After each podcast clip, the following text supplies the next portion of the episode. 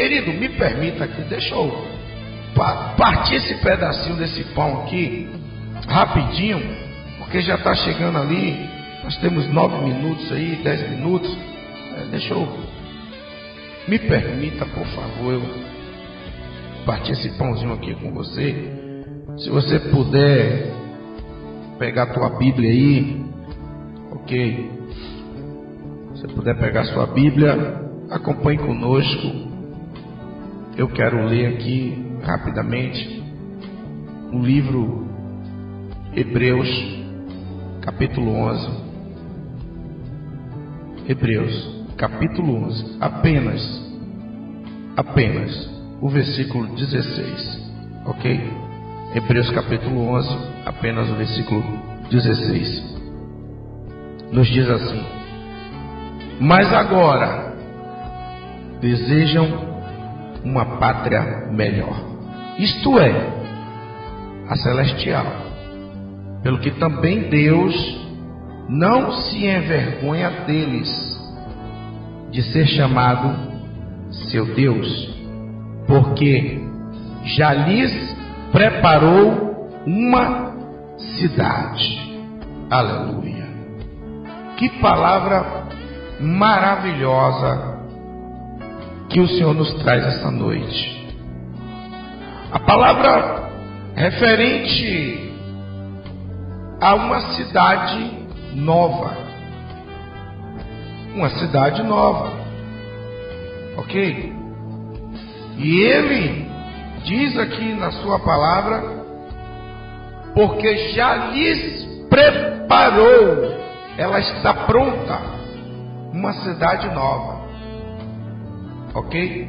E ele não se envergonha de ser chamado de seu Deus, ou seja, quando nós chamamos Ele é o nosso Deus, Ele é a nossa provisão, Ele é a nossa fortaleza, Ele é o nosso socorro bem presente na hora da angústia e na hora da dor. Ele é o nosso Deus. Ele não se envergonha. Está aqui. Mas o detalhe desta palavra, vamos comer comigo? Vamos comer? O detalhe desta palavra é que ele diz que já preparou uma cidade. E ele diz também o detalhe desta palavra. Ele já preparou uma cidade. Isto é, uma cidade celestial. E veja o detalhe. Mas agora deseja uma uma uma pátria melhor, isto é, a pátria celestial, pelo que também Deus não se envergonha deles, ou seja, de nós, de ser chamado de seu Deus, e já lhes preparou uma cidade nova. Você está preparado? Para habitar nesta nova cidade, que lá no livro de Apocalipse, nós já sabemos o nome dessa cidade. É a chamada Nova Jerusalém que desce ataviada para desce ataviada como uma noiva adornada. Essa Nova Jerusalém é uma pátria melhor.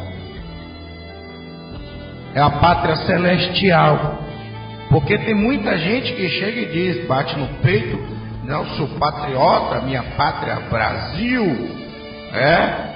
A minha pátria, a sua pátria, eu creio que não é aqui nesta terra. Isso eu estou falando para aqueles que são evangélicos, para aqueles que são crentes para aqueles que realmente desejam estar nessa pátria chamada pátria celestial. A nova cidade a qual o nosso Deus tem preparado para nós. Observe, há um grande detalhe para ser morador, para ser habitante desta pátria que não é esta pátria chamada Brasil, mas é uma pátria chamada pátria celestial, a qual o nosso Pai, o nosso Deus já preparou uma cidade, já está pronta. Ele não vai preparar, não, ela já está pronta. E a descrição dela no livro de Apocalipse diz que ela tem as ruas, o chão é de ouro. Preste atenção. Se você hoje pisa aqui no barro, no asfalto, ou até mesmo no seu porcelanato, hein?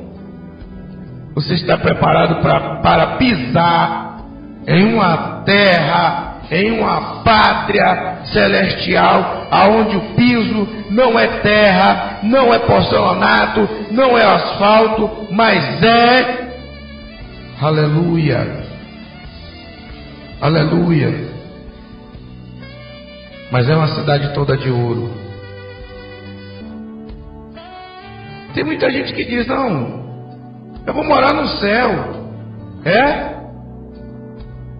Essa pátria, chamada pátria celestial, não é qualquer um que entra, não é de qualquer jeito. E eu vou te mostrar isso aqui na palavra. Eu vou te mostrar isso aqui na palavra que não é de qualquer jeito, porque hoje eu estou pisando aqui na terra, no barro, no asfalto, né? Mas chegará o dia que eu estarei pisando em uma cidade cujo chão é ouro, a cidade de ouro, a pátria de ouro, uma nova cidade a qual o nosso Pai Celestial já preparou. Está aqui escrito, está no texto. Porque já lhes preparou uma cidade, uma pátria. E todos aqueles que confiam nesse Deus, que creem e proferem o seu nome, um dia estará pisando nessa cidade de ouro. Você está preparado? Você está preparado? Então, preste atenção comigo. Livro de Filipenses, capítulo 3 diz: Mas nossa pátria. Livro de Filipenses, capítulo 3, versículo 20.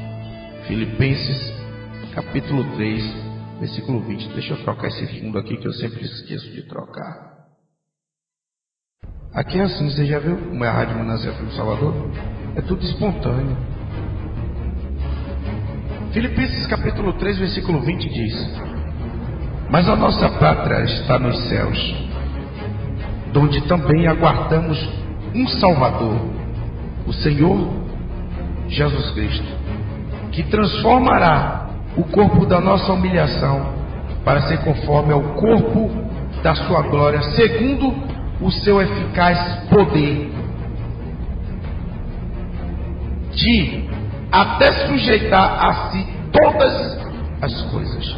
Mas a nossa pátria está nos céus, de onde também aguardamos um Salvador, o Senhor Jesus Cristo.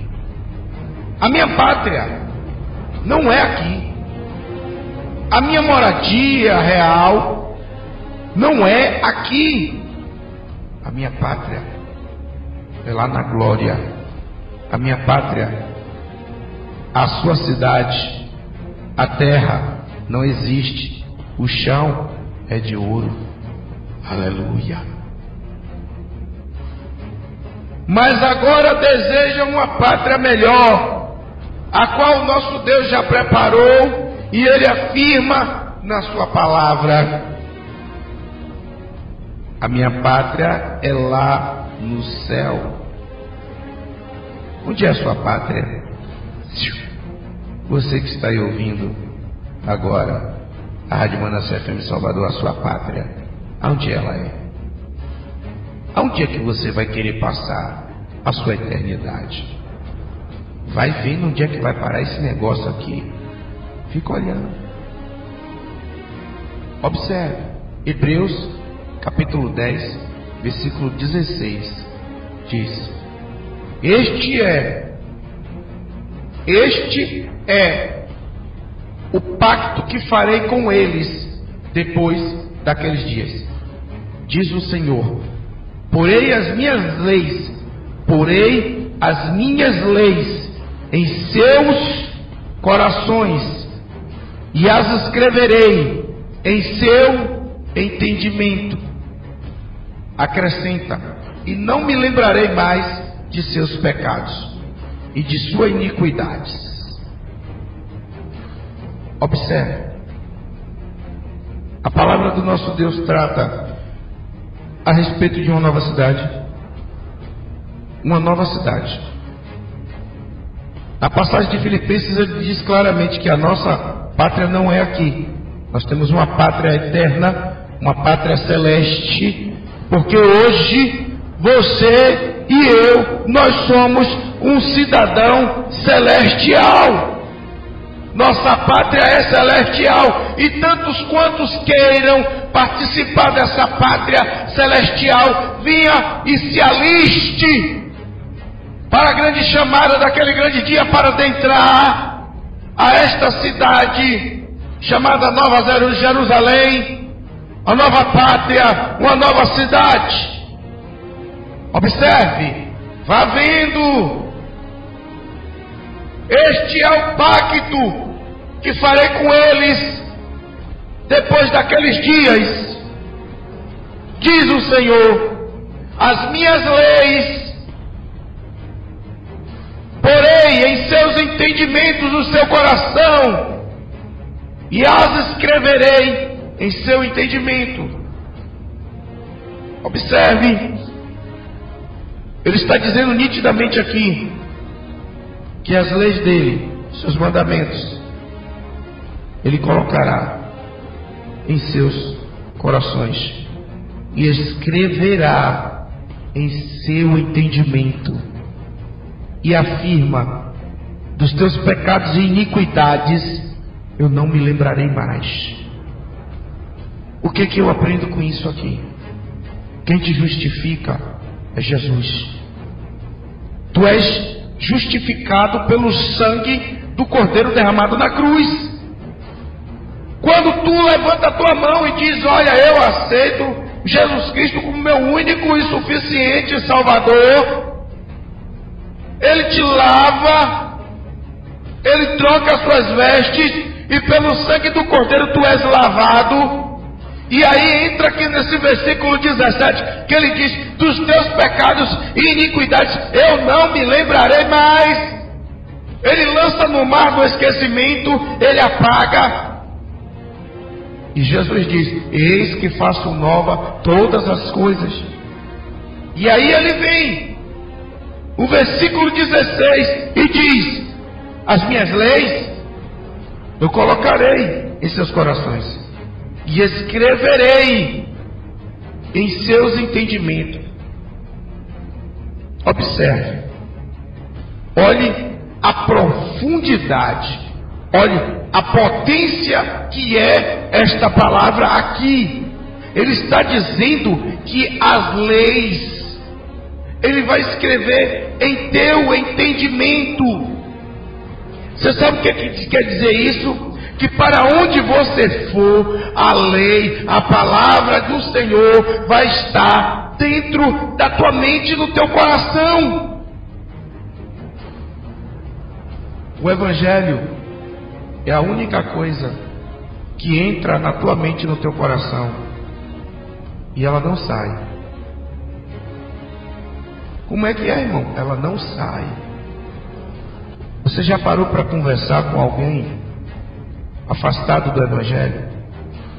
Quando você vai evangelizar alguém que nunca foi evangélico, que nunca pisou os pés em uma igreja evangélica, você sente uma certa facilidade de conduzir as coisas, de levar a palavra. Mas quando você vai conversar com alguém que já foi evangélico e se encontra afastado do evangelho, você encontra uma resistência terrível, porque a palavra do Senhor está lá dentro dele. A palavra está lá dentro do coração, da mente. Está lá. E quem está ouvindo aí sabe que, que é evangélico e já foi evangelizar. Pessoas que são evangélicas sabem do que eu estou falando. A palavra está lá. Porque o nosso Deus diz: Eu colocarei, eu porei as minhas leis nos seus corações e as escreverei em seu entendimento. Sabe qual é o diferencial aqui? Eu vou te dizer agora. O diferencial é que não adianta. Se a lei e a palavra do Senhor estiver dentro do teu coração, estiver dentro do teu entendimento, mas se você não colocar ela na prática, não adianta. Observe, uma Bíblia aberta são apenas letras. Uma Bíblia lida é apenas conhecimento. Agora, uma Bíblia praticada, ela é poder de Deus que transforma, que liberta, que cura, que salva e que leva para esta cidade chamada Rabassuri Candarabadagácia, Riecandabassuri Candarabadá, a nova Jerusalém que desce ataviada para Rabassuri Candarabácia, o seu noivo. Uma Bíblia aberta é apenas letras como qualquer outras letras. Uma Bíblia lida é conhecimento adquirido, mas uma Bíblia praticada, vivida, é poder de Deus que transforma e que liberta. Por isso, Ele está dizendo: Eu porei as minhas leis no teu coração e no teu entendimento, mas não é para ficar lá só, é para ser praticado. Porque é a prática da lei, a prática da palavra do Senhor, é que vai te preparar para um dia você pisar nesta terra chamada Nova Jerusalém, essa nova cidade cujo chão é todo de ouro, está escrito. Meu Deus não é mentiroso. Se ele diz que a cidade tem um chão de ouro, ela tem um chão de ouro. E eu acredito, eu vou pisar lá. Eu vou pisar lá, e você que está aí ouvindo também vai pisar na Bassorecandarabácia, vai pisar lá. Aleluia! Glória a Deus! Observe. Olha lá. Ele diz: Coloca ali as minhas leis no seu entendimento, no seu coração. Mas observe que muita gente tem essa palavra. E o salmista diz: Guardei a tua palavra no, no meu coração para não pecar contra ti. A palavra, quando ela está dentro do teu coração e dentro do teu entendimento, não é para ficar parada. A palavra dentro do teu coração e dentro do teu entendimento é para não pecar contra o Senhor. Guardei a tua palavra dentro do meu coração para não pecar contra ti. Ela está inserida em ti, sim, porém tem que ser praticada e vivida. Porque quando não é praticada, quando não é vivida, ela cai no esquecimento. Observe. Quando eu digo que você tem que praticar e tem que viver para poder ter a condição de pisar nesta cidade, de entrar nesta cidade, na nova cidade, como nós já lemos aqui no livro de Hebreus, capítulo 11, versículo 16. Porque já lhes preparou uma nova cidade. Observe. Olha o que ele diz. Não sabeis, 1 de Coríntios, capítulo 6, versículo 9. 1 de Coríntios, capítulo 6, versículo 9. Esses aqui são aqueles que têm que mudar os seus conceitos. São aqueles que têm que mudar a sua postura. Tem que mudar literalmente para poder ter a condição de entrar na cidade do grande rei, que já está preparada. Tá bom? Observe, 1 de Coríntios capítulo 6, versículo 9, diz: Não sabeis que os injustos não herdarão o reino de Deus? Os injustos, vá vendo, não vos enganeis, nem os devassos, nem os idólatras, nem os adúlteros, nem os efeminados, nem os sodomitas, nem os ladrões, nem os avarentos, nem os bêbados beberrões, nem os maldizentes, nem os roubadores herdarão o reino de Deus. Olha quantas qualidades, nega, quantas colocações negativas que não são qualidades. Quantas colocações negativas descritas aqui. E se você se enquadra em alguma dessas, pare já. Pare já. Porque está sendo dito aqui claramente: não sabeis que os injustos, eles não herdarão o reino de Deus. Também junto com eles, que não herdará o reino de Deus e nem entrará, são os idólatras. Todos aqueles que idolatra imagens, objetos, que idolatra você que tem a sua imagem dentro da sua casa. Você que idolatra as imagens. As imagens feitas de gesso, de pau, de pedra. A idolatria, quem idolatra as imagens, quem utiliza as imagens, quem cultiva, quem as detém na sua casa, os idólatras não herdarão o reino dos céus. Está aqui escrito. Os adúlteros Eis, você tem duas mulheres, a sua esposa na sua casa e a outra na rua, ao quebra-galho, fique sabendo que está escrito aqui: não herdará o reino dos céus. Quer entrar na cidade santa, quer pisar na cidade de ouro, tem que largar tudo isso. É renúncia. O Evangelho é renunciar. O Evangelho é largar aquilo que nos agrada e fazer aquilo que agrada a Deus, a vontade dEle. Porque está escrito que nem todo aquele que me diz Senhor, Senhor entrará no reino dos céus, mas somente aquele que faz a vontade do Pai. O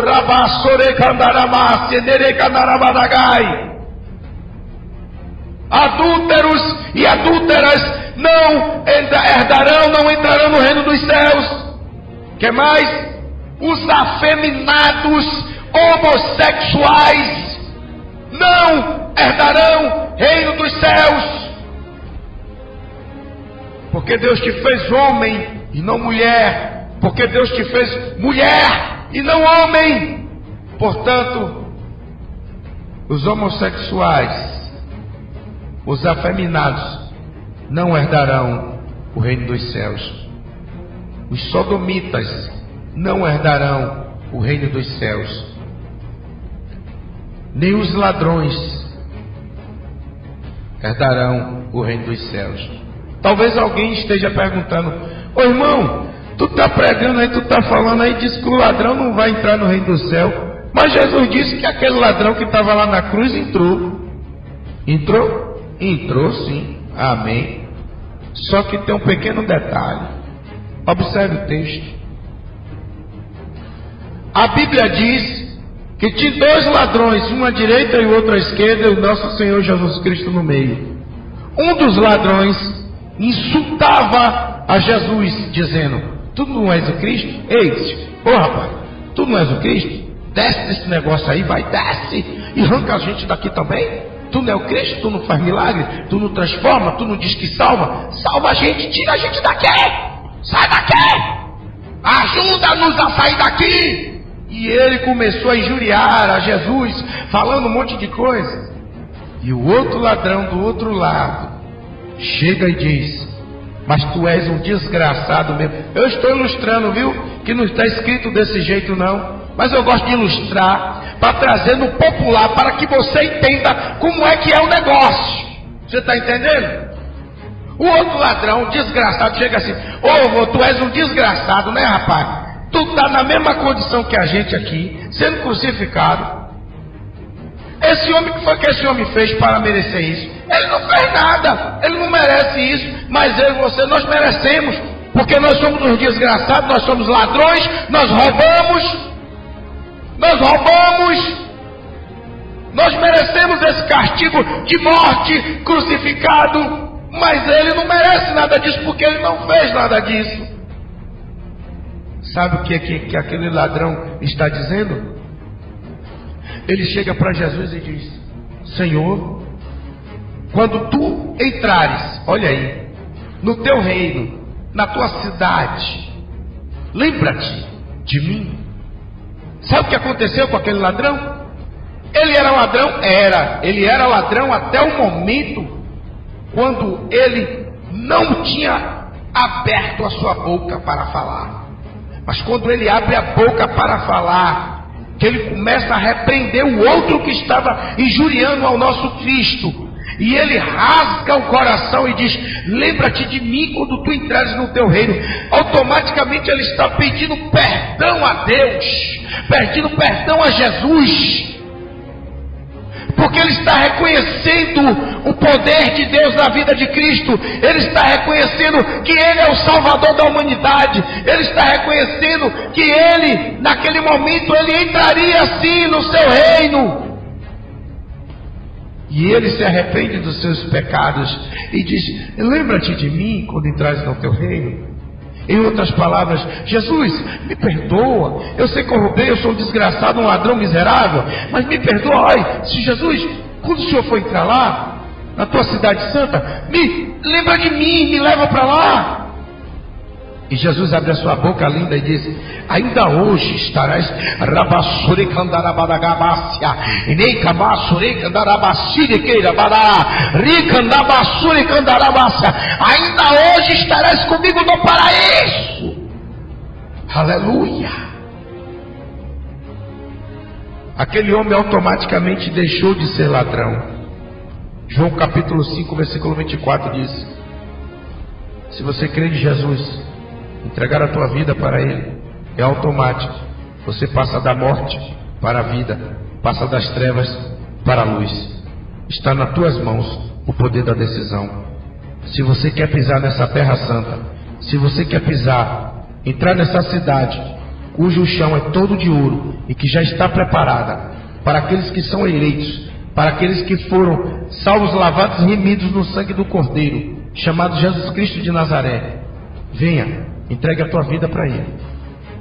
E Ele vai te dar o passaporte, chamado Espírito Santo. Vai te selar com o selo do Espírito Santo para aquele grande dia, para que você tenha condição de entrar nesta cidade. Observe, ele diz: nem os ladrões entrarão. Aquele homem teve seus pecados perdoados foi limpo, porque ele reconheceu seus erros. Ele reconheceu, quando ele começa a se expressar para o outro, dizendo: Nós somos merecedores porque nós roubamos, nós fizemos tais coisas, nós somos, sim, merecedores desse castigo, mas ele fez o que? O arrependimento desceu ao coração daquele homem. Por isso a palavra diz: o outro que permaneceu duro, com seu coração duro, sem o arrependimento, sem se arrepender, permaneceu como ladrão e morreu como ladrão. E a Bíblia diz que os ladrões não entrará, não herdará o reino dos céus. Os avarentos não entrará. Os bêbados, os beberrões. Porque tem muita gente que diz: "Ah, eu tomo minha breja", sabe? E tem nada a ver não, rapaz. Então minha breja só, uma brejazinha só do final de semana, feriadão agora aí, ó. A minha presa é geladinha, minha breja. Está aqui. Os beberrões, os bêbados, não entrarão no reino dos céus. Os maldizentes não entrarão no reino dos céus. Você quer entrar nessa cidade?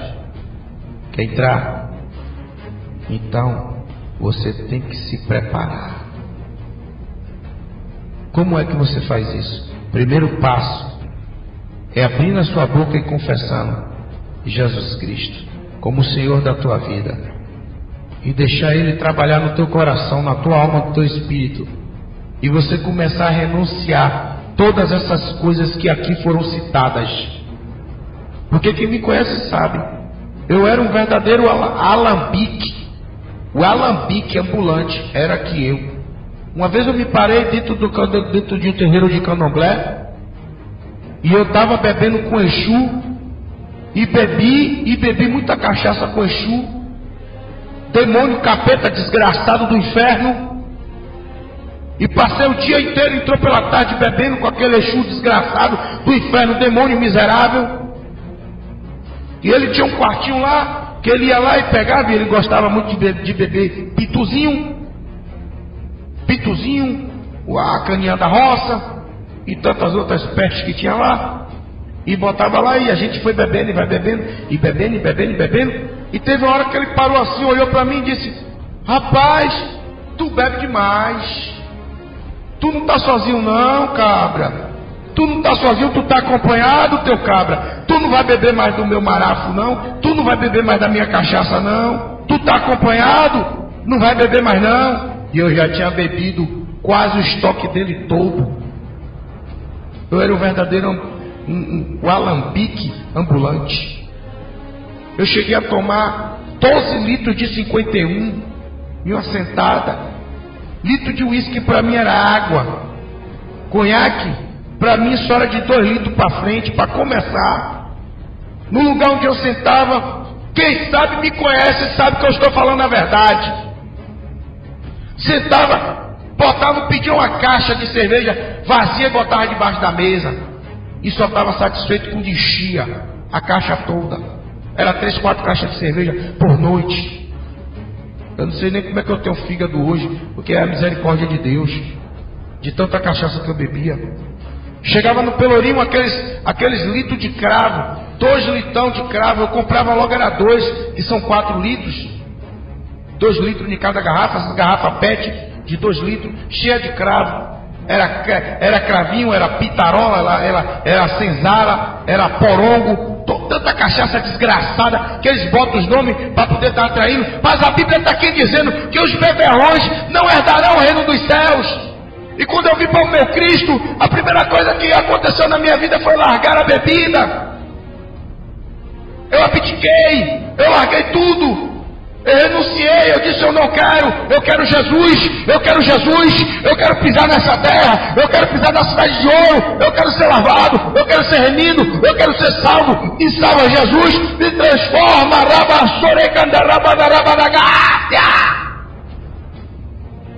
e ele assim ouviu o meu clamor, me pegou e me fez o que sou hoje, para a glória do nome dele. E testemunho aqui o nome do nosso Senhor e Salvador Jesus Cristo, que Ele salva, cura sim e transforma. Aleluia. Mas Ele só faz isso quando você toma atitude e diz: Vem e faz na minha vida. Romanos capítulo 5, versículo 1 diz: Justificados, pois pela fé, tenhamos paz com Deus por nosso Senhor Jesus Cristo. Porque obtivemos também nosso acesso pela fé. E pela fé a esta graça no qual estamos firmes. E gloriemos-nos na esperança da glória de Deus. E não somente isso, mas também gloriemos-nos nas tribulações, sabendo que a tribulação produz a perseverança, e a perseverança produz a experiência, e a experiência a esperança. E a esperança não desaponta, porquanto o amor de Deus está derramado em nossos corações pelo Espírito Santo que nos foi dado. Pois quando ainda éramos fracos, Cristo morreu a seu tempo pelos ímpios porque dificilmente haverá quem morrerá por um justo, pois poderá ser que pelo homem bondoso alguém ouse morrer, mas Deus dá prova do seu amor para conosco, em que quando éramos ainda pecadores, Cristo morreu por nós, logo muito mais sendo agora justificados pelo seu sangue, seremos justificados pelo seu sangue, seremos, aleluia, glória a Deus, justificado pelo seu sangue, seremos justificado pelo seu sangue, seremos. Aleluia. Justificado pelo seu sangue, seremos por ele salvos da ira de Deus. Justificado pelo seu sangue, seremos por ele salvos da ira de Deus. Porque se nós, quando éramos inimigos, fomos reconciliados com Deus pela morte de seu filho, muito mais estando já reconciliados seremos seremos salvos pela sua vida. Você está vendo que ele entregou a sua vida por ele? Ele entregou a sua vida por você. Ele deu a vida dele, derramou o sangue dele por você, para lhe tornar, para lhe justificar, para que você possa pisar na Terra Santa, para que você possa entrar na cidade do grande rei. Aleluia. Observe que Deus, Ele te amou primeiro, ainda envolvido na lama do pecado. Ele te escolheu e ele tem te chamado e diz: Vem, filho, vem para que eu possa te justificar, vem para que eu possa te limpar, vem para que eu possa te preparar para que você possa estar comigo na minha cidade, na minha pátria, porque a nossa pátria não é aqui, a nossa pátria é na glória com nosso Senhor e Salvador Jesus Cristo. Aleluia! E aqueles que vai fazer parte desta cidade santa, dá um brado de glória para o nome do Senhor Jesus Cristo ser louvado. Aleluia! Glória a Deus! Rádio Manancial FM Salvador, a sua rádio, a rádio que toca no seu coração com mais essa edição do programa Clamor da Madrugada.